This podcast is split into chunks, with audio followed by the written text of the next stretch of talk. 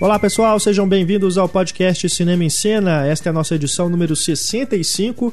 Vamos falar sobre as novas versões de mitos da infância, né? Personagens da infância, de contos de fadas, né? Ou personagens que povoam o imaginário, pelo menos da nossa infância, né? Temos aqui três pessoas da mesma geração, praticamente, né? Tirando, aliás, duas, né? Porque o Pablo é o ancião. ancião. Eu, Renato Silveira, Heitor Valadão e Pablo Vilas participando desse podcast. Personagens aí como Gato de Botas, né, Bela Adormecida, Chapeuzinho Vermelho, enfim, personagens que já tiveram aí é, em anos recentes aí versões é, de paródia, versões de sátira, né? Nos filmes do Shrek, também tivemos aí, por exemplo, Deu a Luca na Chapeuzinho, né? Filmes que reimaginam esses personagens e agora chega aos cinemas A Origem dos Guardiões, já está em cartaz, que é um filme que pega Papai Noel, Coelhinho da Páscoa, é a Fada do Dente, né? É. Tem alguns personagens que não são tão populares aqui no Brasil, como o Sandman, né? É, o Sandman aqui era o João Pestana, né? João Pestana, é. é mesmo. É, tem a música do Metallica, né? Aquela música é, do Metallica, Enter, Enter Sandman. Talvez é. os, os, nossos ouvintes se recordem mais por isso. Sim, o, inclusive o personagem do Neil Gaiman também, é. também é o mestre dos sonhos. Tem também o Jack Frost, que esse aqui no Brasil, aqui no Brasil não tem nem não sentido, porque é o boneco da neve, é. né? Que no filme é um menino, né? Um menino que tem tipo o um menino do o Homem de Gelo do X-Men. É. Né? Acho que a primeira vez que eu ouvi falar do Jack Frost assim como um personagem né, foi com aquele filme com o Michael Keaton. que ele fazia. Uhum. Não, eu vi um, um, um, pouquinho antes com um filme que o boneco de neve é um monstro assassino. É mesmo. Tem esse também. Esse filme, não? Chama, chama Jack Frost também, né? É com a Shannon Elizabeth. Shannon né? Elizabeth. A Shannon Elizabeth é estuprada pelo Homem de Neve com uma cenoura. Ele tira o nariz dele e coloca no. Estupra ela numa antes do filme do. É, é, é, é, coisa de é pouquíssimo tempo antes, é coisa de é. um ano antes. assim, de lançamento no Brasil, né? Os dois filmes, assim. É, não, foi, aqui no Brasil foi lançado diretamente Direto em VHS. Em VHS, VHS na época. Na época. E o próprio VHS, a capinha dele era aquelas holográficas assim, por um lado era um boneco de neve bonzinho, aí você mexia assim e ele ficava com cara de mal. Eu lembro disso. Saiu pra caramba, esse filme foi super Deus. alugado só pela capinha. É. Todo mundo julgava o filme pela capa.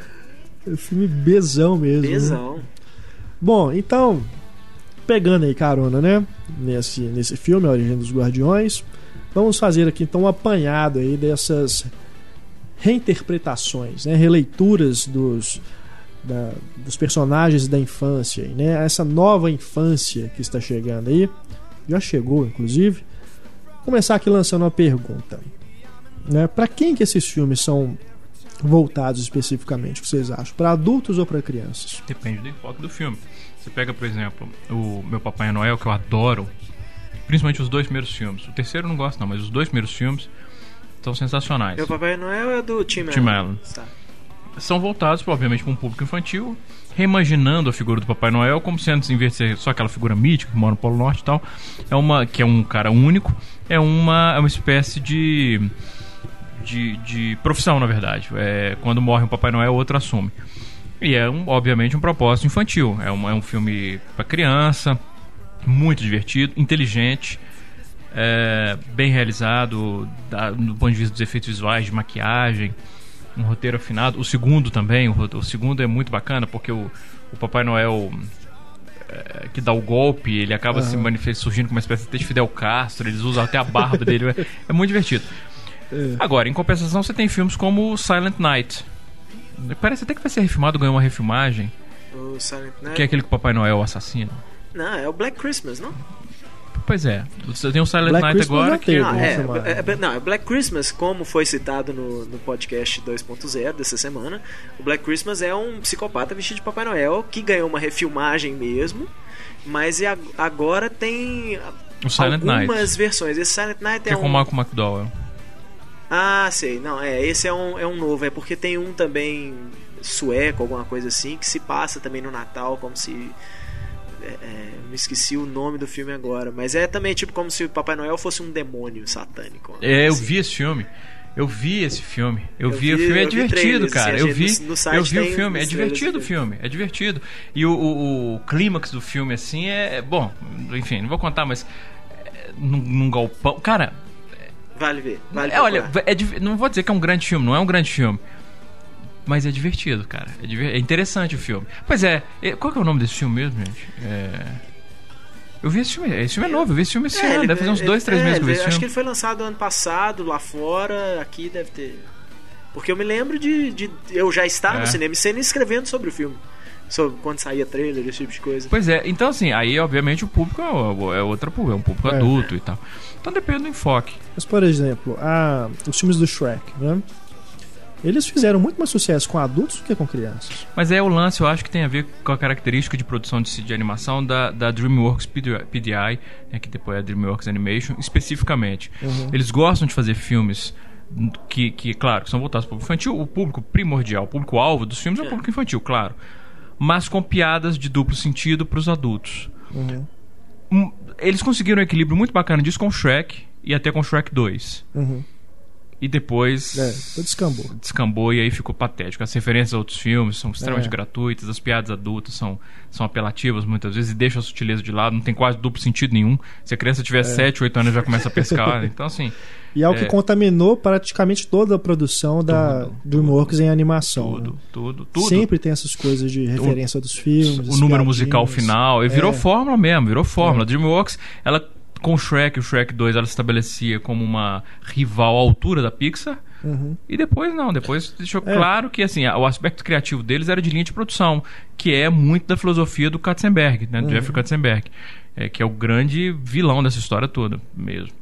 Mas acho que a DreamWorks melhorou muito, né, nos últimos, os últimos lançamentos dela. É, o Como Treinar o Dragão é bacana. Como Treinar o Dragão, o próprio Kung Fu Panda e o um dois, que, né, principalmente. É, o... E um que o, que o pessoal esquece, assim, que eu acho um filmaço é o Monstro vs Alienígenas. é muito legal. É bom, é bom, é bom mesmo, é bom, é bom. Agora, porque o Guilherme Del Toro agora é consultor criativo é. da, das animações da DreamWorks. Isso explica em quê? Cara, ele dá palpite em roteiro, né? Ele... Mas por que? De onde surgiu essa parceria atípica?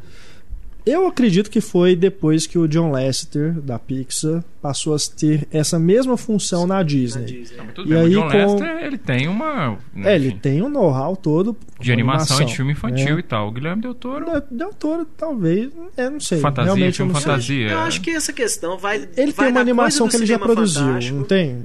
Tem uma animação que ele produziu, eu não me engano, eu não vou me lembrar o nome, mas eu tenho certeza que tem. Ele produziu uma animação em 2D mesmo, tradicional, né? Não gosto de falar 2D, mas a animação tradicional, eu sei que tem, e não sei se por isso, mas pelo, pela própria, né? Eu acho que o negócio do Del Toro, importância do Del Toro. Eu acho que todo, o que todo mundo vê isso, dele. tanto a crítica quanto o público, quanto os executivos de Hollywood, é que um, é um cara que para esteticamente falando, eu falo em níveis de produção, ele, eu acho que ele equivale ao que era o Tim Burton há uns anos atrás né? Assim, você pode não gostar do filme, do roteiro, né? Mas você sabe que você vai ver assim coisas curiosíssimas em termos de visual, uhum. né? E eu acho que eu acho que todo mundo saca isso. E aí na hora de fazer um filme como é, é, uma animação que o, o, lado visual é talvez até mais importante do que num, num é, no próprio action. Como Treinar Seu Dragão. Você é, observa que ele... tem um lado ali mais sombrio, uma coisa de arriscar é. mais assim com e personagens. Ele já era consultor no Como Treinar Seu Dragão? ele já é. Se não me engano é o primeiro, inclusive. Gosto muito daquele filme. Gosto muito, por exemplo, é. do menino perder a perna. É, isso eu achei genial. Como Treinar Seu Dragão. E assim, tem essas coisas. Ele, ele se envolveu... Ele, se, ele deixava abertamente, assim, falava... Da, né, esse novo projeto dele de Casa Mal Assombrada veio dele falar que ele era louco para fazer assim, na hora que começou a fazer Piratas do Caribe, né, a própria Mansão Mal Assombrada, ele falava que era louco para fazer um filme da Mansão Mal Assombrada da Disney, que não tinha nada a ver com aquele do Ed Murphy, assim, mas era uma uhum. coisa bem mais mais sombria. A própria parceria dele com o Peter Jackson, né, que ele faria o Hobbit, ele seria o diretor do Hobbit, isso colocou ele como um cara que entende do bocado, né?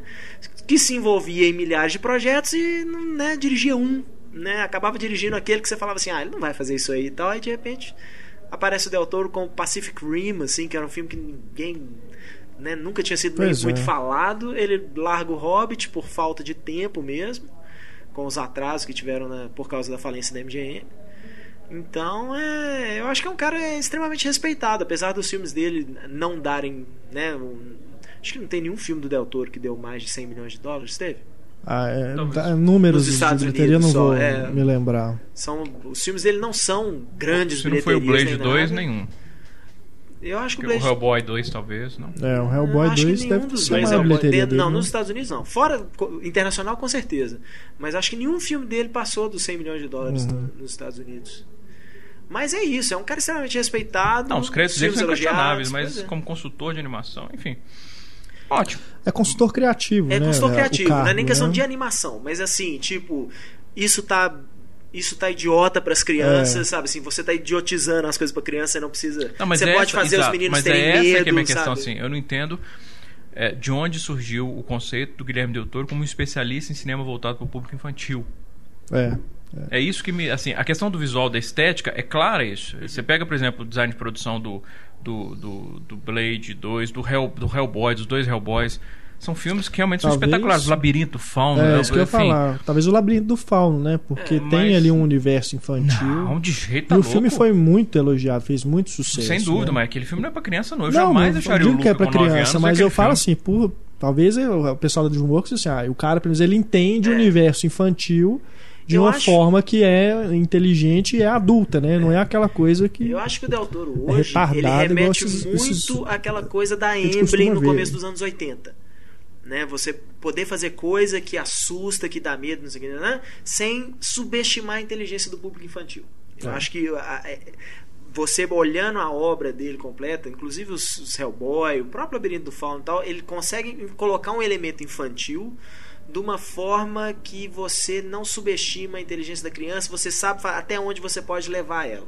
Aliás, por falar em, em cinema infantil, que ano terrível pra animação, né? Depois do ano passado foi um ano tão bom.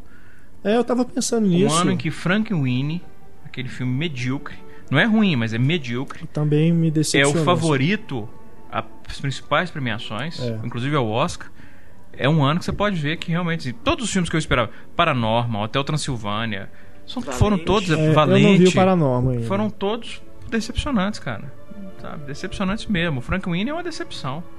Tem a coisa que eu acho bacana de fazer um filme infantil, uma animação em preto e branco e tal, que é legal, pela coragem, pela ambição, mas assim, como história, como narrativa, é muito fraco. É, Muito eu fraco. também decepcionei com, com Frank Wayne. Esperava mais pelo que estavam falando, né? O Tim Burton não, não deixou de ser aquele diretor. Não, e o Pelo amor de original, o curto original assistiu? Assisti. É muito divertido, É muito cara. É live action, né? É. É, muito divertido. É, Porque é isso, é uma historinha simples. É um menino ressuscita o cachorro, É, o exato, cachorro é. né? Ali ele teve que expandir a história. Aham. E aí uh, chega aquela coisa absurda, assim, dos amigos começam a ressuscitar e de repente, do nada, os que eles ressuscitam viram um monstro gigantesco e tal. Isso eu achei até legal pelas referências. né? É, sim, mas, mas, de novo, é aquela coisa sim, que não é, é- da DreamWorks, é mas é coisa da. DreamWorks, é referência gratuita. É. Porque não tem nem lógica dentro do universo da história. Por que, que a tartaruga vira Godzilla? Entende? Com por que, certeza. por que, que o rato vira um lobisomem? Aham. É só pra fazer referência aos monstros clássicos do Universal. dúvida. Só. Então é Sem muito dúvida. gratuito. É, eu, fiquei bem decepcionado mesmo. Apesar da- da- do design de produção do filme ser, ser bonito É. e tal. Eu, isso. eu- eu já não fico decepcionado com o Tim Burton mais, porque pra mim o Tim Burton já entrou naquela, naquela galeria de diretores que fa... quando ele faz uma coisa que eu gosto, eu falo assim, ó, um filme bom do Tim Burton, assim, porque, cara, sinceramente, assim, Não, mas é que tem verdade. pouquísssimos filmes do Tim Burton que eu falo assim, esse filme Filmaço, eu gosto, é, eu acho um é. filmaço, assim, a grande maioria eu Qual acho seria de o medíocre a ruim. Qual, qual que seria, pois é, qual que seria o último pensamento? bem? Tipo, porque Sombras da Noite é isso. É bonitinho, É bonitinho. Todos, não, mas né? todos os filmes de bota é isso, assim, do ponto de vista de design de produção, você fala que bacana, a direção É. de fotografia, figurinos, mas do ponto de vista de história e. de- então, enfim, Sombra da Noite é isso. Frank Winnie é A Noiva Cadáver, eu acho que seria o último grande É, filme o dele. gran- o último grande filme. É. Tem, a noiva- acho que assim, o Tim Burton tem pou- pouquíssimos mesmo, grandes filmes. Verdade, assim, seria a. Noiva Cadáver, o Ed Wood, Sem dúvida. sabe assim. Eduardo eu, Mãos de Tesoura. Edward Mãos de Tesoura, eu, eu gosto muito, assim, se pensar no Batman. Eu prefiro o Batman Óbvio, Retorno do que o claro. primeiro. Não, eu não gosto do Batman Retorno. eu gosto mais do é Batman. Retorno.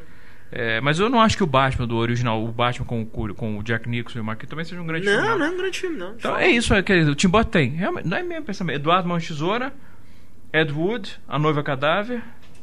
O que mais? É, tem alguns Ah, não, peraí, o Soldados assim. se divertem. É. eu, acho é um eu, eu gosto, mas não acho um Ah, o Piuí, grande cara. Eu gosto não. muito das, das aventuras de Piuí. Eu gosto. Eu gosto da Lenda do Cavaleiro Sem Cabeça, acho um eu acho que encaixa mas nisso. eu gosto. É, a produção é legal. Mas não é o fotografia grande não. filme. É. Tipo, é um filme, é um grande filme não. De forma alguma. E Alice no País das Maravilhas? Não, isso de aí Deus, já aquilo ali é decadência já. É né? uma tristeza aquele filme, bicho. É, é, É, o o quê? Tim Nós Burton falamos de quatro, cinco filmes decadentes. Mas essa é a questão. Decadente ou ele nunca realmente foi grande Eu acho que ele nunca foi realmente grande. É eu acho que ele enganou mesmo, muita gente durante debatida. muito tempo por causa de um, de uma- de um olho legal pra visual. Isso eu, eu É acho verdade, inegável. é. Mas eu nunca achei. um Tanto que praticamente todo filme do Tim Burton, logo depois do lançamento, eles lançam um livro só com os elementos de produção do filme. Porque É. realmente assim, são filmes bonitos de se ver. Uhum. E só. Mas, por exemplo, muita gente defende o Peixe Grande. Eu acho um filme Acho um bom filme. Não, eu acho um bom filme, mas também não é um grande filme desse. Não, você fala não assim, é. ó. É. É. É, cara, É, Tim realmente, Burton. Então Tim pronto, Burton- conclusão desse podcast. é, é, ídolos da infância sobre é, o Tim Burton era uma fraude. Ah, que também não era da Verdade. nossa infância, mas vai lá, né? Faz de conta que era. Mas aqui, a gente tava falando, né, dos filmes da DreamWorks. O Shrek, graças a Deus, acabou, né? Esse, o, o quarto filme, nem no cinema precisava ter sido lançado, podia ser um especial pra TV, já tava bom demais. Nem o terceiro, o terceiro é uma bosta. O terceiro também, muito ruim. E o Gato de Botas, né? Nossa Senhora. Que também é uma coisa, aquele ovo falante, que eu nem sei que personagem que é aquele. Ah, não, aquele é um personagem É o clássico. também. Humpty Dumpty. É, né? Mas, Mas é, é daqueles que Brasil aqui no não- Brasil não, que não, também. é, que não. Não é É, muito ninguém Mas é uma bosta direito. também. Aquele. O Gato de Botas é muito ruim. É, Muito ruim. fraquíssimo. Shrek é o 1 e o 2, acabou. Pois é. Que Olha, foi o que o, o Shrek. Nem um e o O, dois. o, o Heitor não Nossa, gosta, acho né? chatíssimo todos os filmes. É. Mas o Shrek é, é o responsável, né? Por lançar essa moda aí de pegar É, os personagens o de primeiro, contos de né? fadas e né, transformar em outra coisa, né? As histórias, repaginar e tudo. Né? E dessa moda a gente tem bons filmes. Né? Não podemos também ser injustos falar que tudo que saiu depois é porcaria. Porque, por exemplo, Enrolados, Uhum. né? que re- reimagina aí a Na versão Rapunzel legendada. na versão Não, não, legendada, mas não é claro. brincadeira isso. Não, sem É dúvida. impressionante mesmo. Quando você vê a versão dublada A versão e legendada, legendada são dois filmes diferentes mesmo. Com certeza. São filmes diferentes. Uhum. É impressionante o trabalho que o Luciano Huck. Quer dizer, trabalho, nem sei se pode falar trabalho, mas enfim. É. é o- aquilo é um atentado, cara. É. É um atentado aquilo. Eu já detesto dublagem a princípio, mas assim, em filme infantil, eu até entendo a necessidade por causa do público-alvo. E normalmente as dublagens dos filmes da Disney, na época que o Garcia Júnior era diretor de dublagem da Disney, eram excepcionais. Tanto que não é à toa que o Enrolados foi o último filme que o Garcia Júnior foi diretor de. Ele, ele, ele se afastou depois disso. E, e pelo que eu sei, foi muito a ver em protesto pelo lado que a dublagem das animações Disney estavam sendo levadas. Uhum. É, O Luciano Huck, ele fez a dublagem toda do Enrolados em 3, 4 horas. É, É o tempo que ele disponibilizou para o estúdio, 3, 4 horas. É, isso é Chico Anísio, que é Chico triste. Anísio, no Up, e que não é um filme que tem muitas falas também, não. Você não pode falar ah, porque ele é o protagonista. Não, não, não. Ele não tem tantas falas assim. Ele, ele, foi, ele, ele gravou os, os diálogos dele em dois, três dias. Doente. Luciano Huck deu três horas pra fazer. É, ele é um gênio, aparentemente, da É. interpretação. Mas o Enrolados eu concordo. Enrolados é um filme Né? muito divertido. Porque é aquilo, né? Refilmagens de produções já para cinema mesmo, né? Remakes de filmes a gente vê aí aos montes. Mas acho que também é válido assim, para até para as novas gerações, né, dar essa atualizada nesses contos infantis para eles não se perderem também, porque o hábito de ler histórias para crianças, né? Será que isso ainda é, é forte assim? Eu De posso ler história. mim. Eu leio muita história para pro Luke e pra Nina. Pra Nina, principalmente agora, né? Aham. É, E eu acho que é uma Na coisa escolinha também eles passam que... É, essas com coisas certeza, com certeza. Na escolinha É, tem, né? tem, Tem a- o, a- a- a- o dia da biblioteca, inclusive, Uhum, em que eles vão pra biblioteca da escola e uma professora lê historinha pra eles numa rodinha, assim. uhum. Então eu não acho que deve ser exceção a escola da Nina. Eu acho que deve ser. Faz não, parte. não, não. Eu, eu tenho uma É, né? sobrinha que é impressionante, assim, de uma hora pra outra, né? Passou a ir à escola, de uma hora pra outra, todo dia tem uma historinha pra contar, Uhum. e aí pega os livrinhos, assim, não sabe ler nem nada, mas pega os livrinhos e te Exato. conta a história que tá ali, né? E criança é muito curioso. Bacana é, é- é isso, assim, por exemplo, o Luca, como ele começou a ser estimulado desde cedo a, a gostar de ler, o Luca ele está, ele tá sempre lendo. Uhum. O Luca tá sempre, ele tá sempre, ele tá sempre com o livro na mão, assim. Agora eu apresentei para ele, eu comprei numa dessas viagens, eu comprei uma antologia do Philip K. Dick. Chama Realidades Alternativas. Ah, eu tô lendo. Impressionante, né? Você pega que o Realidades é, é Alternativas? Ah, ou paralelo. Realidades adaptadas. Adaptadas, Adaptadas, isso. é. E é impressionante como é que os filmes baseados naqueles contos, normalmente assim. Pega uma o- base. O, conto. Não, o conto é tipo assim, 10 minutos do filme. Vingador É. do Futuro É. é, 10 minutos do filme. É assustador. Aham. E aí eu apresentei pra ele, pra ele ler. assim. Uhum. Então, eu gosto muito de ler. Criança, criança, quando ela não tem um gosto pela leitura, foi falta de orientação dos pais. Uhum. Mesmo. Criança é muito mais disposta a, a experiências novas, a literatura, etc., que adulto. Então, mas, sem dúvida nenhuma, isso está falando assim, desses filmes apresentarem para novas gerações contos clássicos, personagens clássicos, é Apresentar, função. é, e apresentar em novas versões. É, Até repaginar, que- atualizar. É, né? até onde que isso é. A criança já Até é conhecer, válido. já conhecer aquele personagem daquela, dessa forma nova e de repente ele na hora que lê a historinha na escola assim, "Uai, mas não era assim que eu vi no filme. Será que isso é bom? Será que isso é ruim? Mas é muito, isso é muito relativo, porque a gente, por exemplo, a, a nossa geração, eu acho, aliás, até gerações anteriores às nossas, vários desses contos, elas ficaram sabendo não, né, a gente passou a conhecer não pela forma original deles, né, desses personagens, mas pelas adaptações da Disney, as grandes adaptações para o cinema. Não, isso vem desde Branca de Neve, que foi a primeira animação em longa-metragem da Disney. O conto original Branca de Neve é pesadíssimo. Sim, É pesadíssimo. João e Maria, né, que vai virar filme agora também, os Caçadores de Caçadores de Bruxas. bruxa. Então, assim, a- e a versão da, da Disney é super. é- por incrível que pareça, guardadas as devidas proporções, a Branca de Neve e os Sete Anões do- da Disney, ela tá pro conto original, assim como o Corcunda de Notre Dame tá pro, pro livro. Em que o final do, do desenho é todo maravilhoso e o livro né? é uma tragédia atrás de outra. É, O Branca de Neve também, assim. Então, e a gente cresceu com Ou essa seja, versão. a gente já A gente cresceu com já essa versão com feliz da versão, de A. Bela e a Fera, né? Que é a Uhum. coisa das xicrinhas cantando. É, das- é, Aquilo ali, cara. é, a, a Bela e a Fera, pelo menos pra mim, já veio numa, numa fase mais adolescente, assim, que eu já sabia mais ou menos o que que rolava. Mas pra muita gente, provavelmente a Bela e a Fera é aquilo, né? Aquela coisa meio totalmente mágica e não aquela história. Vou chamar de tragédia, porque final, da, afinal de contas ela acaba tendo um final feliz de qualquer jeito, mas em ambas as versões. Mas é uma. Então, é- esse tipo de coisa é isso. Assim, a, a gente passou a conhecer esses personagens pela, pela própria versão mais popular. E aí eu fico imaginando se as crianças vão, por exemplo, pensar assim: não, Branca de Neve é da, da Bela lá, do, do Crepúsculo lá, né? Assim, aquela é a versão de Branca de Neve que elas conhecem. Ni. Ou a versão da, da, da, com a Julia. Roberts. é. Pois é. É, a gente já entra em outra questão. Essas versões, né? Branca de Neve o Caçador, João e Maria Caçadores de Bruxa, o Brian Singer, ano que vem lança o Jack, o Caçador de Jack, Gigantes, que é Caçador o João Pé de Que era o Feijão. João e o Pé de Feijão, né? Aí já é. São, são filmes direcionados para os jovens adultos, né? Que eles chamam. É, esses filmes aí eu acho realmente que não são direcionados pro público Né? infantil pra conhecer a historinha, mas sim é. pro público, né? Que agora vê Juvenil. lê Mônica, turma da Mônica Tim. Tu, da Mônica Jovem? Não, acho que nem isso. Eu acho que já é até um pouquinho mais velho mesmo. Porque eu acho que. Aliás, que eu acho que só teria o- graça pra ver Branca de Neve Caçador se você já viu, né? Se pelo menos você já viu o desenho ou conhece a história É. original. Porque senão você vai ver o Branca de Neve Caçador e vai falar assim. Coisa estúpida, hein? A rainha lá quer matar a outra só porque a outra é mais bonita do que ela, assim, então não vai achar graça nenhuma, né?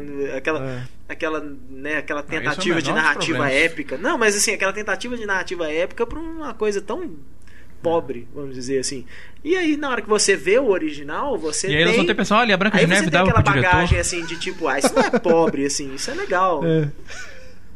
Desculpa, não, não- Não, não, só que as pessoas vão ver o filme e falar assim, olha, a Branca de Neve dava pro diretor. É, por aí. É essa aí que é a branca de, que, que o diretor pegava. já. Mas você sabe que idade que tem a, a turma da Mônica jovem? Acho que São 16, crianças de 17 16 anos. Porque anos. né? teve uma recente agora que foi o casamento da Mônica e do Cebolinha. Eu fiquei me perguntando, "Uai, mas como assim? Engravidou na adolescência, a Mônica, talvez. É porque eles Mas sabem. você sabe que não são ruins, não? As revistas não são Eu ruins, não não. Não, são, Não fala- são ruins, não. A, a gente pensa assim, turma da Mônica jovem, quem é que ler isso, é. tal, não sei o que. Vende pra caramba. E não é ruim, é. não. É, a arte é muito boa, as historinhas são são são, uhum. são bobinhas assim, mas é porque é para um público realmente bem jovem assim. Mas não é ruim mesmo, não. O Maurício de Souza deve continuar ali, né? Coordenando tudo. Né? Continua. Né? Ah, ele é micromanaging, ele, é, ele é, é, impressionante. Continua lá. Eu sou, eu sou um fã incondicional do Maurício de Souza. Também, mesmo. Nossa. Assim, por exemplo, o fato dele ter introduzido um personagem que depois né, tiveram que tirar porque. É, enfim. o mundo não tá. Olha que coisa. Maurício Souza deve ter o quê? 70 anos, 70 e poucos é, o, o, mundo em 2012 não está preparado para a mente aberta de um senhor de 70 anos, quando ele introduziu um personagem gay. Você lembra disso? Qual que é? Na, na turma do, do Rolo e da, e da Tina. Não lembro. Um cara gay. Um cara foi fala é? na maior naturalidade que ele é gay e tal. Eu não lembro. Não. E foi uma revolta, assim, de, de pastores evangélicos e não sei, né, corrompendo a, a, a mente da juventude e tal. E eles tiveram que, tipo, ah, não, foi uma história única só e não era, não, era um personagem mais. fixo e tal. Uhum. Mas assim, a tentativa dele de, de colocar, eu acho, porra, sabe assim, é sim, admirável, assim como tem a personagem que é deficiente visual. Sim, sim. Então ele tem essas coisas, não estou comparando, obviamente, a homossexualidade com uma deficiência. Eu tô dizendo assim, é, a, a, tentativa claro. dele de incluir minorias. É. Uhum. É, eu acho muito bonito isso, muito, tem muito o bonito. Humberto assim. também, né, que é o mudo. Que é o né? mudo. É, é. o Humberto já, já, já tá no universo dele há muito, é, muito tempo. O, o Falar, falar em, em, filme, em coisa voltada para o público infantil, falando de homossexualidade, vocês viram Barry, a banda das minhocas? Não, não. Assistam. não é um grande filme, não. Agora eu fiquei curioso. Mas é divertido. É divertido. É diver... O filme é divertido. Tem ah, boas é porque é daqueles assim que eu passei pra esse pô. Não, a animação é tosquíssima. Né? A animação é muito Parece tosca. aqueles filmes igual tem agora da Tartaruga, né? As Aventuras de Sammy. É, é, não, a animação é muito tosca. Mas o filme é divertidinho. E tem um integrante da banda que ele é abertamente gay. É mesmo. E é muito engraçado, porque ele é abertamente, não é coisa sutil assim, que só os adultos vão rir, não. É, ele é gay, mas gay, assim, escrachadão mesmo, assim. E, cara, é o melhor personagem do filme. Barry a Banda das Minhocas. Massa. Claro que é um filme chamado Barry a Banda das Minhocas tinha que ter um personagem gay também. Eu acho que tem a ver. É. Mas uh, o que eu acho muito legal no Escola do Rock, né? Que o, o Richard Linklater coloca é, um dos meninos um lá de, de, é, é, da escolinha. Um dos meninos ele é completamente uh -huh. né, é, afetado, e tal, é, afetado e quer saber de quer fazer as roupas, né? Aquela coisa assim. Você fala, pô, o cara é tá mesmo. nem aí pra se vai pegar. Aliás, aquele filme é muito bacana, Escola de Rock. Não, o, o, o, Jack Black, mudando de assunto completamente, mas eu vi o Bernie em Nova York no início Mais do recente dele, não? É. E eu até é a primeira vez que eu vejo. Porque eu, eu, mesmo Jack Black, ele tá muito bem no escola de rock e tal, como ele tá bem no Alto Fidelidade, mas é o Jack Black em todos é, esses filmes. Com certeza. No Bernie, não. Bernie é a primeira vez que eu vi Jack Black, Black interpretando. E ele interpreta é muito bem. Eu, gosto dele eu acho que ele merece. Não, de novo, mas assim, ali é uma persona do Jack Black. Sabe? Talvez um pouco mais contido. É um Jack Black de época. é um Jack Black de época. Tá Agora, o Burnie não. O Burnie ele cria um personagem é, é, complexo pra caramba. Oh. E eu acho que ele merecia. Eu lembro até que na época eu escrevi. Ele merecia ser indicado a prêmios mesmo, assim, inclusive Oscar de melhor ator. Ele mata uhum. pau no filme. Assim como o Matthew McConaughey que, foi premiado agora no, pelos críticos de Nova York, né? Pô, o Momento McCoy com um certeza fantástico, deve cara. O Killer alguma Joe coisa mais pra é frente, é sensacional. Sim, o, sim. o, Magic Mike ele tá muito bem. O Bernie ele faz um, uma, uma, não é uma ponta, mas assim, ele é coadjuvante, tá muito bem. Qual é que é o The Lawyer, Lincoln Lawyer? Como é que é o preço da verdade? Não sei. É o... Poder e a Lei. Poder e a Lei. Poder uma coisa assim. É... Esses, esses títulos são tão genéricos, né? Poder, o preço poder. da verdade, o poder e a lei. Enfim, é. é um grande ano. É, Mudando de assunto completamente de novo. Voltando ao, ao Maurício de Souza, então fica a recomendação que é o MSP 50, que é comemorava 50 anos de carreira do, do Maurício de Souza, e ele, eles pegaram 50 cartunistas brasileiros, né? Ah, eu vi pra reimaginar uma geração nova reimaginando os personagens e tem histórias ali geniais, assim. Né? Ah, mas são histórias? Eu vi desenhos, assim, tipo cartoons, assim. É... Não, são, são histórias, assim, de duas páginas, ah, né? É? Tem, inclusive, gente daqui de Belo Horizonte que, que participa, que é o Vitor Cafage, que faz, um, faz uma história do Chico Bento, que talvez seja melhor, sem querer ser bairrista, mas é, foi considerado por muita gente a melhor história do, do primeiro volume. Se não me engano, já foram dois volumes, o 50 e o mais 50. E ele, inclusive, está preparando uma, uma, uma história né, para uma para a editora. Também uma, uma versão mesmo, uma graphic novel do Chico Bento. Saiu uma do Astronauta também, que parece interessantíssimo. Eu vi algumas imagens em site americano falando sobre isso. Né? Então, até nisso já tem, né? A reimaginação de novos talentos uhum. aí, reimaginando os personagens antigos até do Maurício de Souza. É, o Maurício de Souza tem 70 anos, né? Quer dizer, pô, vamos ser otimistas e dizer que ele vai ser o novo Niemeyer. É, mas tem 30 anos, você passa assim, ele tem que começar é, a pensar realmente assim na, na, na nos novos. É, eu o vi no, no FIC aqui em Belo Horizonte há uns.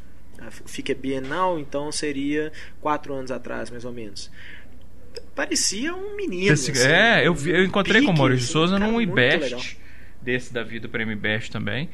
E assim, ele já devia ter uns 60 e tantos anos. Pra você olhar pra ele fazendo, esse cara tem mais de 40.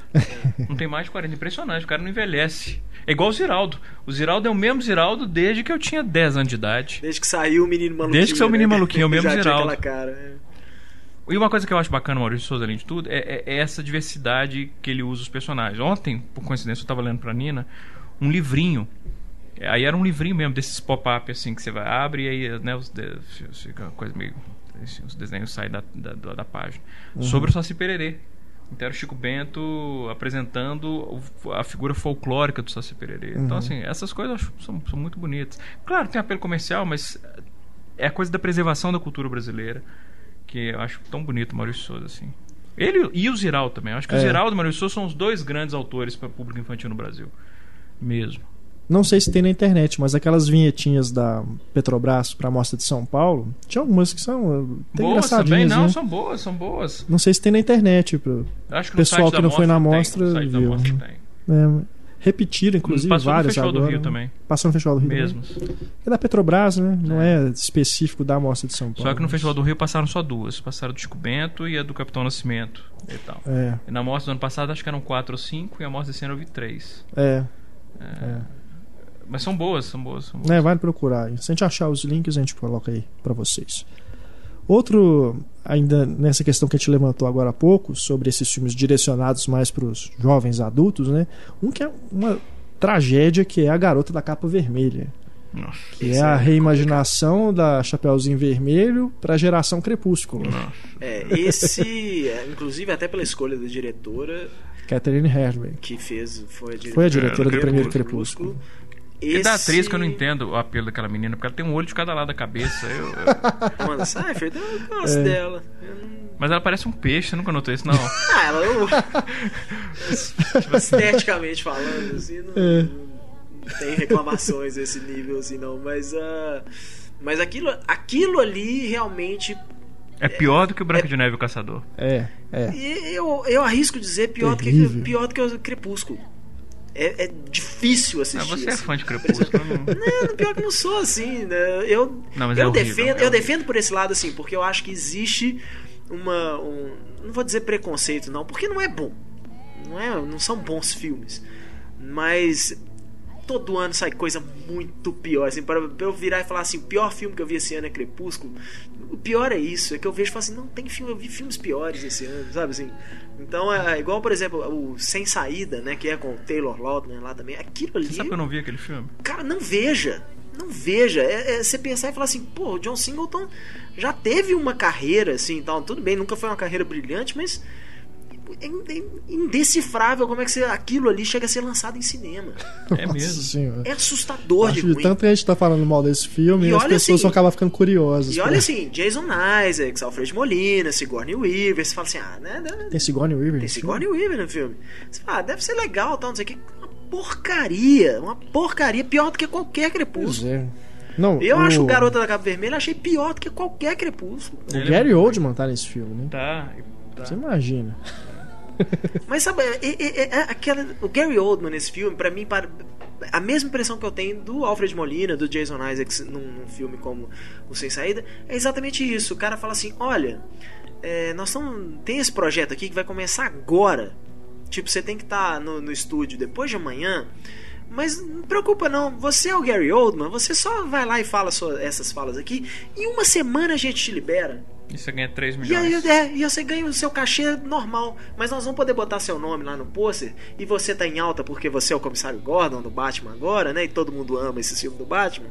Então, sabe assim, porque não, pra mim não tem explicação. É, esse tipo de cara, filme tem uns, alguns talentos assim. Ah, mas Cypher é mais uma atrizinha lá, tipo, é. né? Vamos fazer aqui, tentar ganhar aqui a minha franquia. Antes, mas... que, antes que eu desapareça. Eu, tava, eu comentei isso no Twitter e no Facebook outro dia. Que era esses, esses atores genéricos, igual a Amanda Seyfried é uma delas. É, são atores assim, quando a pessoa não tenta se diversificar, é. e nesse sentido tem que abrir, eu tenho que, tenho que bater palmas, por exemplo, a Kristen Stewart. Você tava falando do Paul Walker. Do Paul Walker. Mas só para completar, nesse tem que bater palma para Kristen Stewart porque ela procura, obviamente, fazer coisas diferentes, sim, assim, né? Por é. exemplo, como On the Road. Sim, sim. Pois é. Então, assim, o, o, o Paul Walker é isso, assim. É, e foi isso que eu usei como base. É um cara que ele estabeleceu o Código Velozes Furiosos, aí fez alguns filmes genéricos, nunca tentou fazer nada diferente, não tentou melhorar como ator, não mostrou ambição alguma. E agora acabou. Por que acabou? Carreira Porque agora dele. tem Channing Tatum, agora tem é, o Taylor Kitt, os irmãos Ramos acabou. É, é, um genérico você troca pelo outro. É. Então, é, Amanda Seyfried é um exemplo disso, sabe? Quem que vai lembrar dessa menina daqui a 10 anos? A não ser que ela faça uma coisa, tipo assim, vista em outras coisas mais arriscadas, como Chloe, por exemplo. É, Mas fora isso, isso mas, mas foi uma bosta também. Né? É uma bosta de filme, mas assim, pelo menos ela tentou é. fazer uma coisa. Igual a menina do Sucker Punch, como é que é o nome dela mesmo? Aquela linda, baixinha. Emily Browning. Emily, Emily Browning, que fez o. Que também fez Beleza. uma interpretação. Beleza adormecida. É. conto. Então, assim, você vê que é, é uma. ela tentou fazer uma coisa arriscada. É. Da... Não, Amanda Seyfried, ano que vem tem o Lovelace, né? Que é a é. biografia da Linda Lovelace. Da Linda Lovelace. Ah. Talvez seja o papel mais arriscado dela. É. Né? Mas, enfim. Mas o Beleza Adormecida, então, já que tocamos no assunto. É, não tem nada a ver com Branca de Neve, não. Não, é do, da Bela Adormecida, né? Ele é tido como uma reinterpretação da Bela Adormecida. Ah, que isso. O título é exatamente o mesmo. É, mas não tem nada, absolutamente nada a ver, não, gente. Vocês assistiram o filme? Assisti. Tem não, não tem. Não tem. Mas ele foi vendido assim. Ah, mas é uma questão de marketing. Não tem nada. Você não pode nem falar que é uma reimaginação da Bela Adormecida, nem nada. É uma menina que ela começa a fazer. a, a trabalhar a, servindo jantar com, só de lingerie. E aí oferecem para ela uma grana preta para ela ser uma. Tipo, toma um remédio, dorme e o cara pode fazer qualquer coisa com você sem ser sexo. É. Então é isso. E é, aí a vida a dela. A coisa que você liga a Bela Adormecida é, é, esse, é esse ponto da trama, né? É a necrofilia, exatamente. É. é, né? Pô, é. Tem um componente de necrofilia com Bela Adormecida. Ele dá um beijão na boca da mulher morta. Então, assim. No ano que vem, sim, nós teremos, né? Que é o Maleficent. É ano que vem mesmo? É com a Angelina que vem Jolie, no, né? no, no, próximo, né? Mas é. É, é. um dos próximos filmes aí dessa, dessa é, linha que, eu... que tá para sair. Mas também é uma versão para é, juvenil, é, seria é, nesse sentido. Que aí, só que o foco será o na, foco é na, na bruxa, na bruxa né? né? Que será interpretada pela Angelina Jolie. Hum.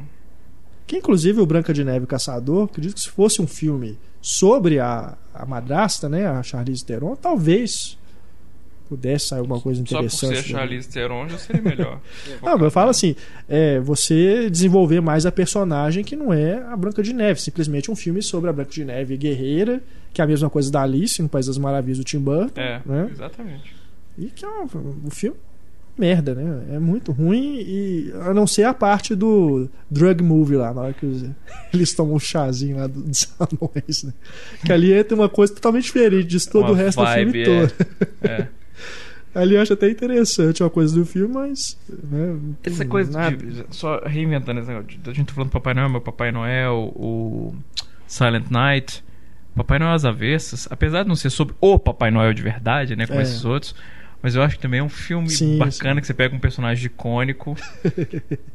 e é um dos melhores filmes de Natal que eu, que eu acho Com mesmo, certeza. assim. É um dos melhores filmes de Natal, porque é a história de um cara absolutamente canalha Filho da puta, alcoólatra, ladrão, sacana, egoísta, cruel.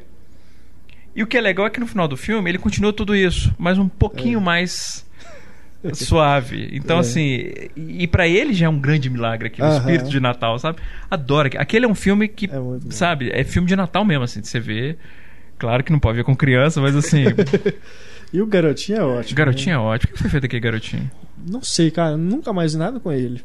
Você viu? Você ele, ele, era o um menino, ele fazia Fantástica Fábrica de Chocolate também, não? É. Ele é, é o gordinho da Fantástica Fábrica? Ah, não, não lembro. Acho que não. Não lembro se é ele, não. Mesmo porque eu tenho uma distância de pelo menos uns três anos entre um filme e outro.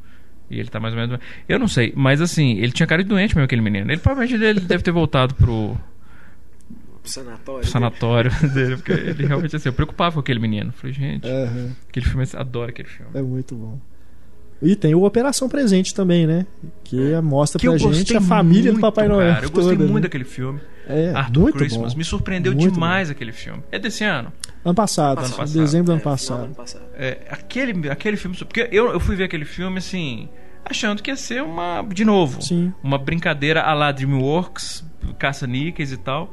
E é um filme divertido, é um filme que ele não tem medo de fazer, mostrar certas características dos personagens que você vê e fala assim, cara, que é isso, bicho? Isso é filme infantil, eles conhecem. Eu gostei muito daquele filme. Muito. É, surpreendeu Christmas. É uma coisa difícil você fazer uma reinterpretação de um personagem desse que seja facilmente aceitável também, né? Porque no final das contas a quantidade de fracassos que você tem aí né, em relação a, aos, aos sucessos, assim, uma coisa tipo Titio Noel, né? Que é com o Vince Vaughn lá, que Nossa ele faz o irmão. Senhora. Do, irmão do, do Paul o Noel. Papai Noel, aquele filme é muito ruim. Eu vi isso. É muito ruim. E a ideia era até boa, porque era tipo isso, Fred Claus que chama, né? Fred Claus. Tipo, o irmão, o irmão do Papai Noel que ninguém nunca ouviu falar porque vive à sombra do Papai Noel. A ideia é muito boa. Mas aí vira um veículo pro Vince Vaughn, para fazer aquele tipo de humor do Vince Vaughn que funciona em determinados em, em- em condições assim, tem que ser precisas. Raras, É. É, se desviar um pouquinho não funciona. E aí fica uma porcaria, um desperdício, o filme é uma merda. Porque até se você for comparar assim a- a- a- o próprio Mirror Mirror, né, o espelho espelho meu, Espelho, tal, espelho meu. assim não foi um fracasso de bilheteria, mas é, chegou a um filme ser um filme meio passou meio batido assim Sim, por ter sim. dois filmes da Branca de Neve no mesmo ano E um ser com a Foi estrela lançado do antes, e um né? sequência do Crepúsculo e né foi E a Julia Roberts está longe de ser, né, Ah, no Julia auge da Roberts eu carreira. nem comento mais eu nunca Não, é porque, gostei é, acho que o Papa falou mais no sentido dela ter perdido a estrela. assim, Né, ela né? não tá no auge da carreira mais, ela não tá, não é aquele, não é chamariz de bilheteria. É. Se fosse Julia É, com Roberts em 1990, no meio da década de 90, ela podia fazer o que for que a pessoa ia ver. Uhum. certeza Não é um Mas- filme ruim, é bem, bem melhor, assim, comparando com o Branca de Neve Caçador, é um filme bem melhor. Também não é grandes coisas, mas é até divertido. Tem- é- ele é mais comédia do que qualquer outra coisa, né? É realmente uma sátira baseada no Branco de Neve. É, Tem umas é- coisas é legais, mas- difícil. é, A, a, Julia Roberts tá bem, assim, ela tá bem solta, assim. no filme. e qualquer personagem, personagem, né? icônico, assim, né? É difícil. A partir do momento que você tem que reinterpretar ele, até você pegar, pode ser exemplos até banais, assim, tipo o próprio Homem-Aranha, né? Que claro que essa, essa nova versão dele aí foi extremamente comparado o tempo todo com a do Sam Raimi, e, mas aí ficou aquela coisa assim: o do Sam Raimi é o original e esse aqui é a reinterpretação. Sendo que a do Sam Raimi já é uma reinterpretação também, né? Assim, são adaptações de. E pra de, mim nem o problema não é a comparação, o problema é que eu acho esse novo filme muito ruim mesmo. Eu acho medíocre. Você gostou dele? Eu gostei. É mesmo, Heitor? E talvez, como Acho que- fã de quadrinhos, talvez ele me satisfaça mais do que o do Sam Raimi me satisfez tudo, na é época. tão chato o filme. É, esse eu Tão não engoli. Eu acho que o maior problema. é- Eu, eu admito uma coisa. Talvez o meu maior problema no filme é que o Andrew Garfield, se não tem alguém pra segurar ele ali, ele é overactor demais. Não, assim, o que me incomoda é o seguinte: é ele Mas- veste a roupa do Homem-Aranha e ele vira outra pessoa. Ele começa a fazer piada. Sabe assim, não tem, não tem, do ponto de vista de personagem, se é assim no quadrinho, eu não sei, mas do ponto de vista de personagem não faz o menor sentido. Ele é deprimido, co- como Peter Parker, ele é deprimido, ele é Não, o sem Peter graça. Parker, ele é um imbecil. É o idiota. Aí ele veste a roupa do Homem-Aranha, começa a fazer piada, vira uma outra pessoa. É como se. Mas isso é uma, Mas é uma é- característica é- do personagem. diria né? nem Assim, que tipo. vira outra pessoa, ele- não. Eu enxerguei mais assim, como se ele, na hora que ele coloca a roupa do. Homem-Aranha, é, potencializasse essas coisas, É, entendeu? Ele, Ele- ele isso- ficava isso mais é- arrogante, mais Isso irônico. vem dos e tudo, quadrinhos. entendeu? isso É tem, tão isso tá, inclusive cara. está presente nos filmes do Sam Raimi também. O Pois é, o que a Peter gente até Parker, quando ele discutiu se veste aqui, como Homem-Aranha, é. o próprio Tobey Maguire, ele é mais, Aí sim eu acho que ele vira outra pessoa. mais engraçadinho. Que aqui assim. tem discutido, a Mary Jane se apaixonar pelo Homem-Aranha e não E pelo, não Peter, pelo Parker. Peter Parker. Porque o Homem-Aranha do. Realmente, essa versão nova. O Homem-Aranha do. Do Sam Raimi, é, ele é mais. Né, ele é um herói mesmo. Né, ele não é que, o cara que tá ali só pra ficar fazendo piada com a cara do bandido. Ali, ali eu realmente acho que o, o Peter Parker do Tom Maguire, ele. Na hora que ele coloca a máscara, ele realmente é uma outra personalidade. Né? Mas então é isso, assim. Não É, enxergo isso, não. Do Sam Raimi não. Não. enxergo, não. Ao contrário. Uma das coisas que eu achei ruim no, no filme. Eu gosto muito do, do 1 e do 2. O 3 eu acho uma merda, mas o 1 e o 2 eu gosto. Mas eu senti falta, mesmo no 1 e no 2, do humor do, do Homem-Aranha. que, como eu falei, eu não sou um conhecedor dos quadrinhos. Uhum. Mas eu lembro da série de TV, que era muito divertida. Então, assim, é, eu senti falta do humor do Homem-Aranha nos filmes do Sam Raimi. Entendi. Com a máscara ou sem. Ele tenta, ele até tenta, assim, você, você, É muito você prestar pontual. atenção, assim, em alguns. É bem é pouquinho. Muito pontual. Mas. Mas ele tenta, assim. É. Mas enfim, a gente é de novo desviou do mesmo. assunto. E o Elf Nova York, o que vocês acham? Eu gosto muito. É bom, não É, é? bem Gosto divertido mesmo. É divertido. É. Com o Will Ferrell. Will Ferrell, dirigido pelo John Favreau, que depois foi fazer. É verdade, é verdade. E com o Peter. Dinklage, que agora tá na Sim. moda. Sim. E ele faz uma. Foi a primeira vez que eu prestei atenção no Peter Dinklage. E, e quando ele surge em cena, eu lembro que eu pensei assim, cara, um anãozinho.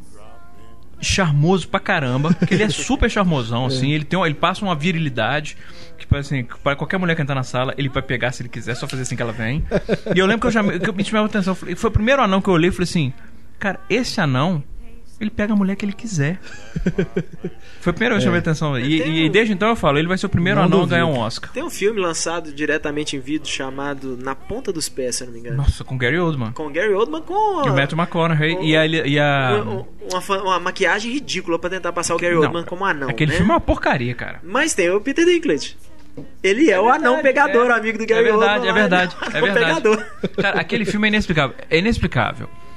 É, Não dá pra entender qual que é, qual que é a ideia por trás do filme. Não, e assim, Matthew McConaughey, Kate Beckinsale, Exato. Gary Oldman. E aí, por que, tá, que eles botam o Gary Oldman como anão? Como anão. Não De onde vem essa ideia? Que- Em que momento Meu um diretor Deus. vira e fala assim: que nós vamos no anão? Quem que nós vamos contratar? Warwick Davis, Peter Dinklage? Não, Gary Oldman. Gary Oldman. Aí eh, faz igual o, o Atila, lembra do Atila do Jô Soares? que ele só ficava ajoelhado com o sapatinho no joelho. Eles fazem aquilo. Eles fazem aquilo quando tem que- é, Eu fico esperando ele falar isso, sabe coisa Tem que pequenininha? mostrar o O Gary Oldman Aragão copinho. também, É, é. isso, ele de joelho. É. Horrível. Cara, é patético. A Renato capa, Aragão aliás. fazia um também, não fazia? Quem? O Renato Aragão. O programa dos Trapalhões tinha também um personagem desse. Ah, eu não Ananias, uma coisa Ah. assim. Não, é, Não, não, é. é, é o Atila ou Não, Ananias? Ananias.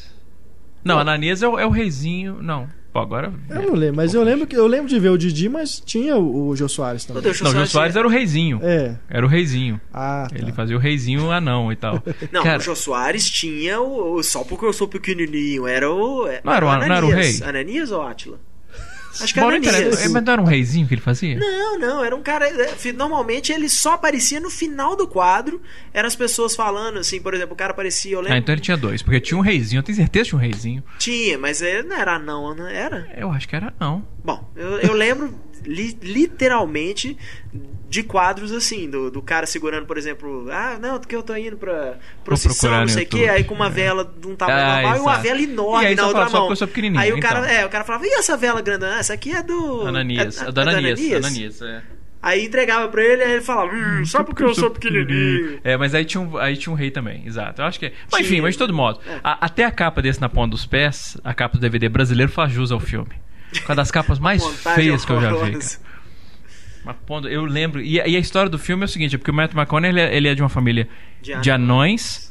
E ele, E ele nasceu normal. e dele nasceu normal. E a esposa dele quer engravidar e, e ele, e ele tem medo dela engravidar e o filho dele nascer anão. É essa a base dramática do filme. E aí eles botam o Gary Oldman pra ser o irmão dele. E pra começar, Gary Oldman, irmão do Matt McConaughey. Já, já, Já é uma coisa difícil de acreditar. e Gary Oldman não.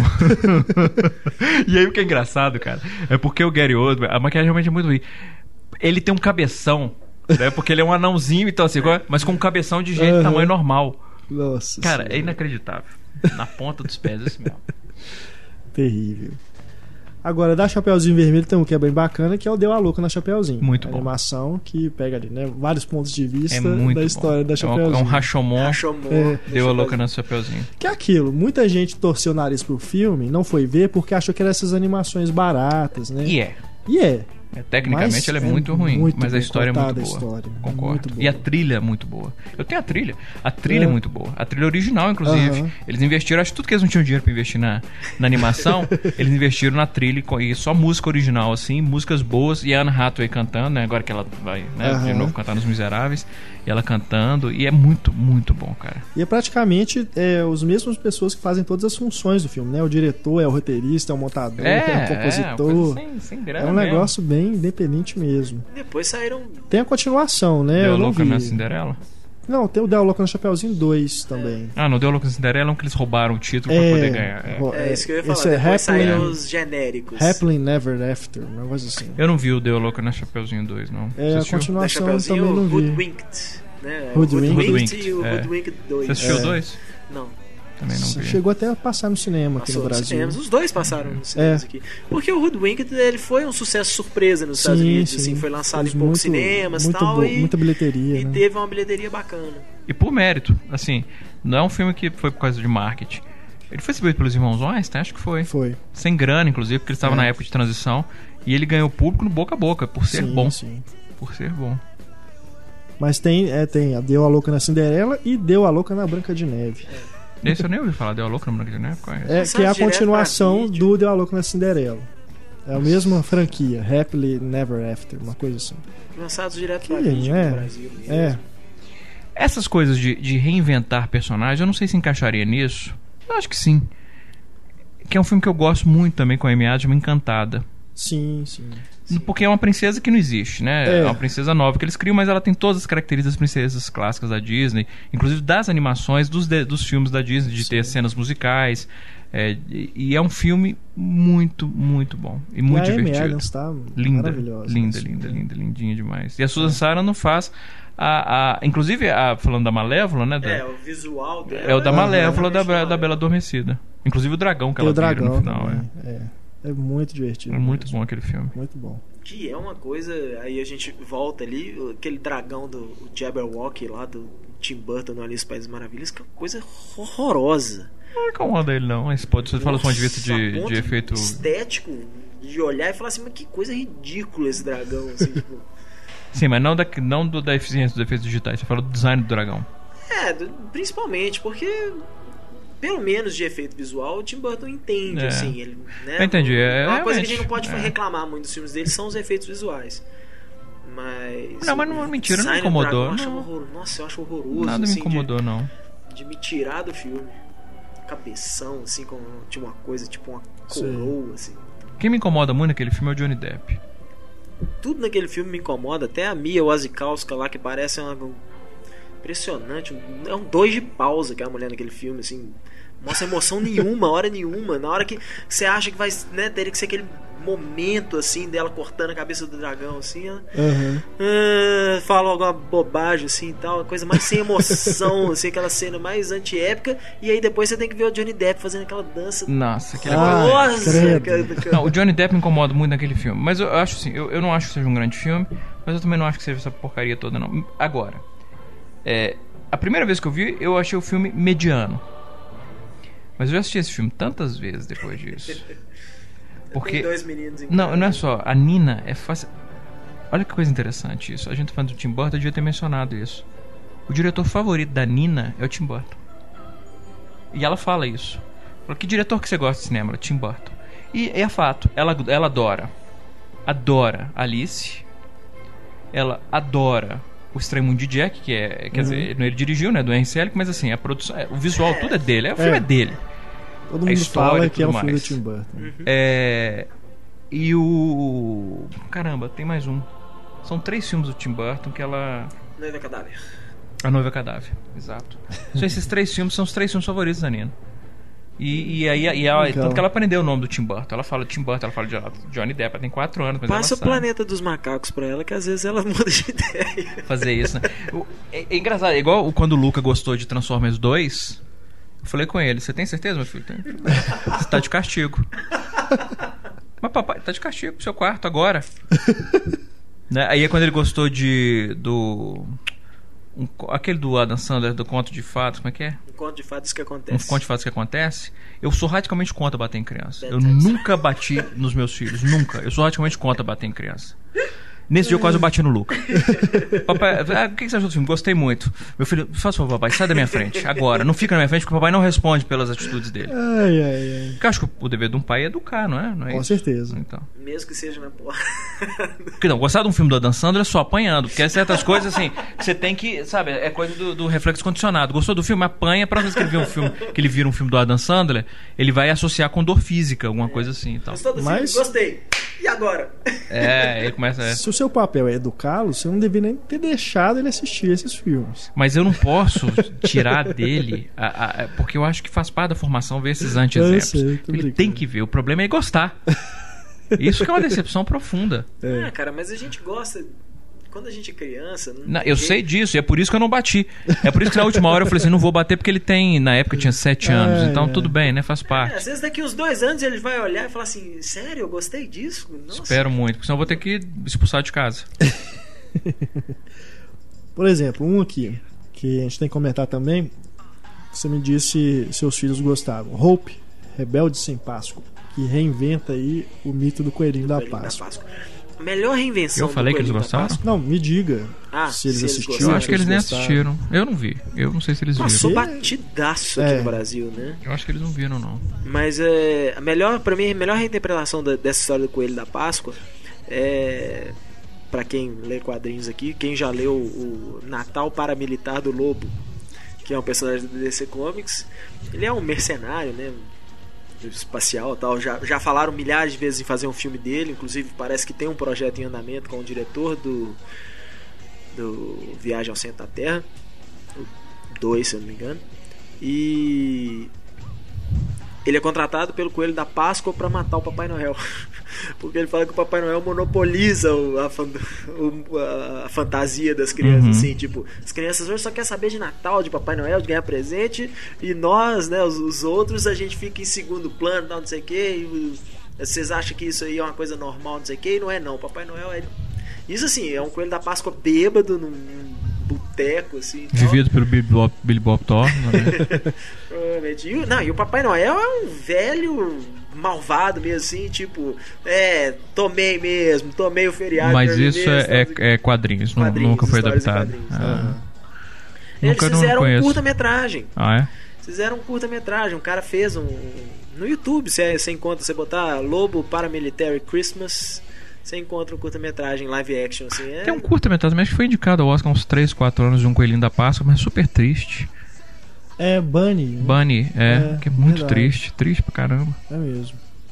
Enfim. Bom, mas esse Hope, ele é, é Não assistiu? É, é muito ruim. É? Muito ruim mesmo.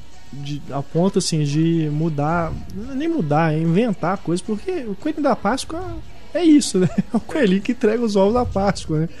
Mas ali tem toda uma fábrica com os pintinhos que pintam os ovos. Aí um pintinho se revolta para tomar o lugar do coelho, do coelho da Páscoa.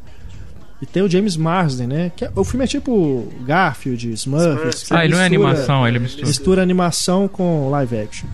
O James Marsden, assim, fazendo papel do retardado, né? O adulto retardado. Eu tenho um pouco de dó do James Marsden, porque em alguns filmes, assim, você vê ele fala, você fala assim, esse cara não é ruim. Não, encantado mesmo. Encantado ele papéis, faz super é. bem. Cara, podem falar o que quiser, assim, mas eu acho talvez a melhor coisa do Superman Returns é o James Marsden. O, é, o personagem dele, é ele no filme, assim. Eu, olho, eu olhava ele no X-Men, achava ele péssimo no X-Men lá como Ciclope. Ele tá fazendo agora o Surrey Rock. Ele faz o interesse amoroso da Tina Fey e ele faz muito bem também. Muito Mas uma bem. coisa que prejudica ele no, no X-Men é, é, a máscara, né? É, porque, porque né, tampa, tirar os olhos de um ator é... é... Mas mesmo assim, sabe, assim, não personagem é ruim, assim, é. né, os roteiristas não souberam explorar o Ciclope, porque o Ciclope né, nas, nas, nas revistinhas, quem é Wolverine, sabe? É o, o X-Men mais legal, o Ciclope. Mesmo? Sempre foi. Sempre foi. Ele sempre foi o líder, assim. Que é isso? Ele era o foda. É. O Wolverine só depois de muitos anos de história do Chris Claremont que o Wolverine, né, principalmente naquela minissérie que o Chris Claremont fez com, com desenhos do Frank Miller e tal, que o Wolverine começou a virar um personagem de destaque, assim, mas durante a, a, a, a era de ouro dos X-Men... Eu nunca li, então assim, vendo os assim, filmes eu jamais imaginaria pois isso. É. Porque nos filmes ele é o chato, né? É o chefinho chato ali, né? É, e o Wolverine é, é o X-Men, né? É. Pois é, é não, nas revistas isso veio uma coisa dos anos 90 pra cá. Antes hum. disso, uhum. X-Men sem Ciclope não existia, era impensável. Mais um, pra gente fechar aqui o nosso debate, um último tópico. Assim como teve o, o Hope, Rebelde ah, só, só pra ter um fada dos dentes também com. Ah, é mesmo, com, com, com The Rock, com The Rock, Dwayne Johnson. Com, é que teve uma continuação direto para vídeo. Mas não é com ele, com não é? Com Larry the Cable Guy. Nossa. Que É com a Julie Andrews, o, o é, ela, ela é, a chefe, a chefe das fadas. Caramba, eu tinha esquecido completamente desse. Não é, e não é, não é, não é, não é bom não. É, isso vai ficar óbvio. Mas é, não é. Tá longe de ser uma mas... tragédia, não é uma tragédia. Tem, tem seus momentos. Uhum. Tem alguns conceitos assim que são interessantes no filme. Eu, eu tenho que admitir, eu gosto do The Rock. Eu, eu gosto também, gosto, mas eu já escrevi sobre isso. Eu já escrevi, não sei qual uma das coisas que eu escrevi, é que o, ele tem carisma, tem. ele tem timing cômico problema é que ele só faz bosta de filme, não, ele, ele, não escolhe projeto, mas é eu... um cara que ele tinha que fazer. É, se ele se caísse um projeto bom na mão dele, é. ele ia virar um super astro, cara, porque ele, ele tem carisma. Eu adoro The Rock no Be Cool, que é a continuação do nome do jogo, né? Eu não gosto do filme. É, mais o personagem dele, que é, é, o, é. o segurança que quer ser cantor, né? É, é, meio... é, é, Eu acho muito legal. É muito eu divertido. Lembro, eu lembro da primeira vez que eu vi o que teve vários nomes, é o The Rundown nos Estados Unidos, acho que internacionalmente saiu como Welcome to the Jungle. Aqui sim, saiu como Bem-vindo à Selva mesmo. Que é legal, assim, eles tentaram fazer essa coisa assim, tipo, The Rock é o novo Schwarzenegger, é o cara uhum. grandão, fortão, mas que sabe fazer Tipo, você vai rir dele, assim. Que é. tem o Schwarzenegger no, no filme. Tem, né? ele, Os dois trocando. praticamente de... é ele passando é, pra ele passando a, a faixa. Tocha, é. é. exatamente. Ó, tá aqui, você vai ser o novo é. action hero aqui. Né? Ele fala, como é que fala? Good luck, alguma coisa assim, né? Ele é. tá entrando na delegacia ou no... Na é no, delegacia, no, na não. boate. Na boate, é. o Schwarzenegger saindo fala, ele fala alguma coisa, tipo ele assim... Ele fala alguma verdade. coisa, tipo... Sorte, é, não, pode ficar que eu não quero mais, não. Uma coisa assim, do, do trabalho lá de pegar o cara que tá lá dentro. Não, e eu digo que ele tem um potencial, porque ele é muito melhor que o Schwarzenegger. O Schwarzenegger nunca foi um bom ator. O Schwarzenegger, no papel certo, que explorasse bem a falta de expressividade dele, ele matava pau. Agora, o Schwarzenegger escolhia filme muito melhor que The Rock. O Schwarzenegger teve, teve grandes agentes aí na carreira é. dele e grandes amizades também. E grandes filmes, aí é. que tá. Até quando ele se aventurou a fazer comédia, você pega pelo irmão gêmeo, ele se associou ao Ivan Reitman. Então ele já estava. Na época, o Ivan Reitman era. Então, era assim, é, o, o, o, The Rock não. O The Rock, cara, só. A maior parte dos filmes dele são. São muito ruins. Olha, outro é. dia, eu não, não sei se vou. Provavelmente vocês vão me, me. vão me massacrar agora, mas assisti aquele Faster Rápida Vingança. Eu não vi, não. Também não vi. Cara, é, foi uma surpresa. E olha que é um diretor que, se não me engano, é do George Stillman Jr., que fez aquele Homens de Homens de Honra lá, do Mergulhador, Sim. com Robert De Niro Cuba e o Cuba Gooding Jr. e tal. É, e eu achei um filme. Faster, que chama? Chama Faster. Acho que aqui é Rápida Vingança. Me surpreendeu. Me surpreendeu pela. Já é, saiu? É, já, já. Tem disponível em vídeo, Blu-ray. É, e eu gostei muito do filme, por ser um filme assim, pouquíssimo diálogo. E a, a, historinha mesmo, assim, a reviravolta que a Senna tá fazendo na historinha final é bobinha, mas me lembrou uma coisa meio. Não vou dizer noir, porque ele não tem nada de noir estilisticamente falando, mas da coisa do personagem, da, da até o que, que o cara tá fazendo ali e tal. Ah, vou procurar, me então. surpreendeu, assim, uhum. eu gostei do filme. Achei que, que é aquela coisa que passou batido, assim, merecia uma segunda chance. É, pra mim passou mesmo batido. Foi daqueles que eu deixei. Eu não nem ouvi falar desse filme. Por último, assim, na fila de filme pra ver, nem me preocupei em correr atrás. Não. É, você falou agora. Sempre fiquei curioso, assim. Então, um belo dia, eu falei, ah, eu tava sozinho em casa, eu falei, vamos, vamos ver isso aqui que eu sei que a patroa não vai querer ver mesmo. Masturbar vendo The Rock? É claro, né? Imagina. Eu já fiz muito isso, por isso que eu tô falando. Ó. Só pra gente encerrar e tal, né? Porque eu, eu mencionei aí o Garfield, os Smurfs, né? Também são personagens que a gente cresceu vendo na televisão, é. com, né? Lendo as tirinhas, né? E vem esses filmes aí Nossa, e indesculpáveis. deturpa totalmente, indesculpáveis. né? O, Tanto os dois origem, do Garfield né? quanto dos Smurfs pois são é. filmes indesculpáveis. Não dá, né? O que eu acho meio assustador é que eles fazem um filme do Garfield, dos Smurfs, que assim, claro, continuam aí, né? Você vê, Garfield ainda é publicado em tirinhas no Mas mundo Garfield, inteiro até sinceramente- hoje, e tal, mas já- hoje já não é mais a época dele. Não, não é né? por nada, não. Assim, Cê- cê- Já foi a, a fase dele, assim, que o Garfield era o Garfield, né? Assim, que, que a meninava adorava. Tinha o desenho Eu animado nunca achei também. graça no Garfield, nas tiras. Eu acho o Garfield um troço mais besta e chato do mundo. Tanto que tem uma versão que alguém fez que era, que era tirar o Garfield de todas as tiras. Já viu isso? É, são todas as tiras, as mesmas tiras, originais. Só que ele tira de todos os quadrinhos, ele tira o Garfield e as falas do Garfield. E aí vira a história de um homem solitário e esquizofrênico. É muito melhor do que com É. o Garfield. É, É muito melhor. É impressionante. É muito melhor. O Garfield é muito repetitivo. Assim. O Garfield não tem graça nenhuma, mas eu odeio segunda-feira e adoro lasanha. Ah, vai tomar seu rabo, Garfield.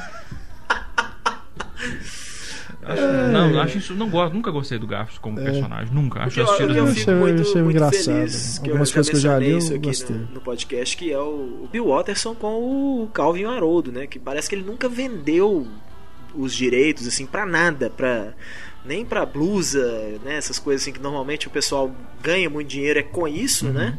E não com as tirinhas em si, que é vender para bonequinho, né? Pôster, por aí vai, desenho animado, essas coisas e tal, e ele nunca vendeu. Mas você sabe que eu li uma vez, há muitos anos. Eu, e a decisão até dele de aposentar a tira no auge, é, não vou fazer mais, foi uma decisão muito acertada, assim como a Mafalda, né, do Kino. Mas o, na época do. uns dois, três anos depois do Clube da Luta, em 2001, 2002, eu li um longo artigo defendendo que o narrador do, do Clube da Luta, do da Clube da Luta, era o Calvin, adulto. E é aí ele faz bom. vários paralelos, inclusive pegando trechos da tiras específicas e momentos do filme. Uhum. E o cara teve cuidado mesmo de pesquisa e tal. Você fala, pô, é uma, é uma, é uma teoria interessante, assim. Ele substituiu Legal. o Tigre pelo Tyler Durden. Assim a gente encontrar o link eu vou colocar. Né? Existe também um, no YouTube, Nos existe extras. um vídeo de massinha que eles fizeram do Calvin Haroldo. Que eu não lembro. Eu não. Eu, eu, eu tô achando, assim, eu quero dizer que é do frango robô, mas não é não. Eu acho que não é não. Que é o Calvin, Calvin o Haroldo e o Haroldo fala tipo, ah, os seus pais não gostam de mim, então nós vamos matá-los, sabe? e aí ele foge para Marte, uhum. no final ele lá, nossa, Marte é muito legal, e ele tá no manicômio, assim. bem, é, é. bem, divertido. Não, é dessas tirinhas, né, desses personagens, o que eu gostei, gostava mais e ainda gosto é o, Peanuts, né, do Snoopy, né, é. do Shoes, né? Que, que vai virar filme a... também. É. Vai. Pela e era Fox muito também. mais adulto do que do que a gente lembrava, né? Assim, é. que a é. gente lembra, por exemplo, muito do, dos desenhos animados. Do, Não, era extremamente melancólico. Do, do é. Charlie Brown era Charlie extremo. Brown. Ele era um menino deprimido, Charlie Brown. Aham. É... E eu, eu, tenho essa lembrança mesmo da infância, assim, de ver os, ver os desenhos e ter esse, esse sentimento, sabe? Ah, Triste, assim, de, é de, acompanhar. Com certeza. As tirinhas, especialmente, é. são muito melancólicas mesmo, assim. São coisas tristes de, de ler. E aí fica o medo, né, de que, que vai ser esse filme aí, porque pelo visto também vai ser essa combinação live action e animação. Falando você assistiu Manda-Chuva novo? Esse que foi 3D? É. Não vi. Cara, eu juro. E eu assisti coisa. Eu vi, por exemplo, o Rei Leão convertido, que é uma merda. Uhum. A conversão para 3D. O Manda-Chuva 3D é o pior 3D que eu vi até hoje. É aquela coisa de figuras levantadas. Não, né? tipo, o pé tá enfiado, o pé tá dentro do chão. Nossa. Coisa assim, aí... coisa absurda. E o desenho é muito ruim também, assim, é. a, história é muito ruim. É espanhol. É, pois é, isso eu achei estranho. É uma produção que é, tem nada a ver, né, com, com Não, Barbera. É muito ruim, muito ruim. E tem também, né? Zé Colmeia. Nossa. Né, que é terrível é também. E que tá aí, a gente fala. Você da, já viu? Isso tem que colocar nos extras. A gente fala da dublagem. No, a dublagem do Zé Colmeia novo eles mudaram a voz do, do Catatal. Ele não fala mais seu guarda, ele fala seu guarda. Que absurdo. Isso é de uma deturpação isso, da é, pureza. Isso eu cheguei a questionar assim, na, na, crítica que eu escrevi. Aí o dublador do Catatal me escreveu e falou assim: ó, isso eu, eu concordo com, a, com o que você está colocando no texto, mas foi imposição do estúdio. É. Então, olha, né, pra você ver, né? Que o Catatal originalmente é dublado pelo Justin Timberlake, né?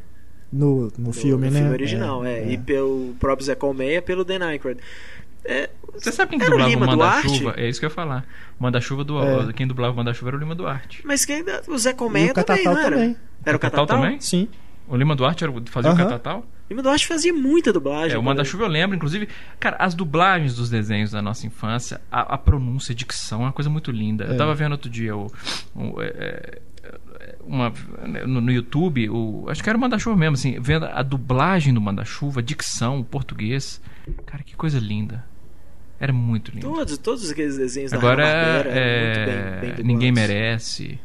É. Esse tipo de coisa. É a caceta planetização da dublagem. É. Por aí. E da cultura brasileira. Esse é o grande problema, a caceta planetização da cultura brasileira.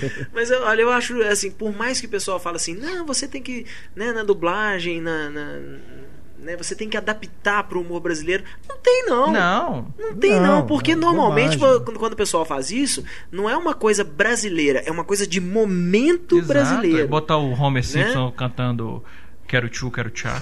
É, daqui, a, daqui a cinco anos, quem for ver isso, vai falar: que porra é essa, cara? O, o, filme, o filme chegou no número 4. Se ela dança, eu danço. Ninguém, Ninguém lembra dessa porcaria dessa isso. música. Sabe? Mas os filmes continuam chamando. Se ela dança, eu danço. Se ela é. dança, eu danço. Dois, três e quatro. Hum. E o filme chama Step Up.